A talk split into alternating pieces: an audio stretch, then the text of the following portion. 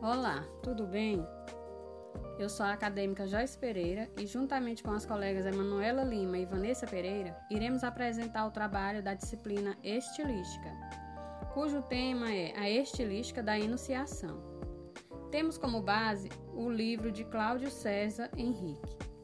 Bom, na estilística da enunciação, o enunciado é individual, sendo perfeitamente natural que se reflita os traços, os gostos e preferências de quem escreve ou fala, qualquer que seja a situação de comunicação por meio de palavras.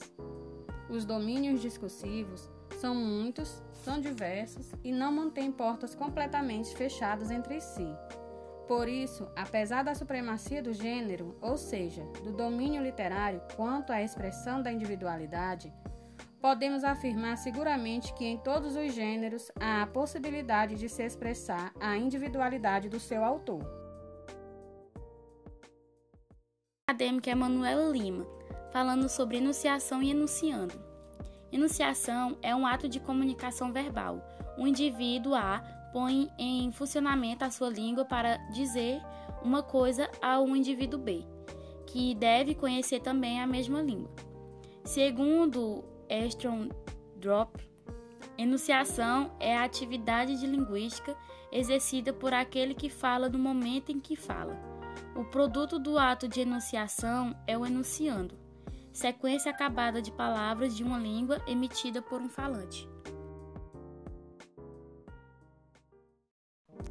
Olá, eu sou a acadêmica Vanessa e irei comentar e exemplificar o tema abordado. No português do Brasil de hoje, as pessoas cultas não usam mais as seis formas canônicas. Em vez de eu falo, tu falas, ele fala no singular, nós falamos, vós falais, eles falam no plural. O que se pratica na maioria das regiões é uma forma híbrida, uma das maneiras tipicamente brasileiras de se conjugar o verbo. Tem o seguinte padrão oral: eu falo, tu ou você fala, ele fala no singular, a gente fala ou nós falamos, vocês falam, eles falam no plural. O...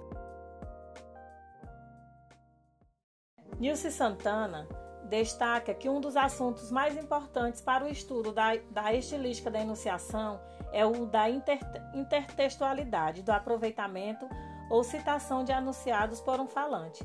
O, te o tema da intertextualidade se conecta com o da polifonia. Ambos se referem a possíveis combinações que podem ser feitas entre textos e vozes. Por conta dessas combinações, uma característica muito comum nos textos é a possibilidade de um mesmo enunciado ser produzido reduplicado entre os usuários da língua. A Escolinha do Professor Raimundo foi um programa humorístico comandado por Chicanísio.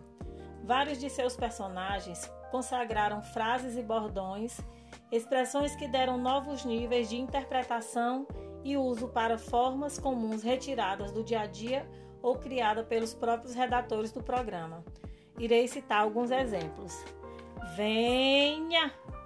Há controvérsias. Aí eu vou pra galera. Queria ter um filho assim. Somebody Love. Chamou, chamou. Beijinho, beijinho e pau, pau.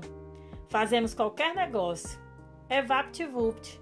São alguns dentre tantos exemplos que culminavam sempre com o gesto e a frase final do professor, lamentando seu salário, que sempre foi e será, ó,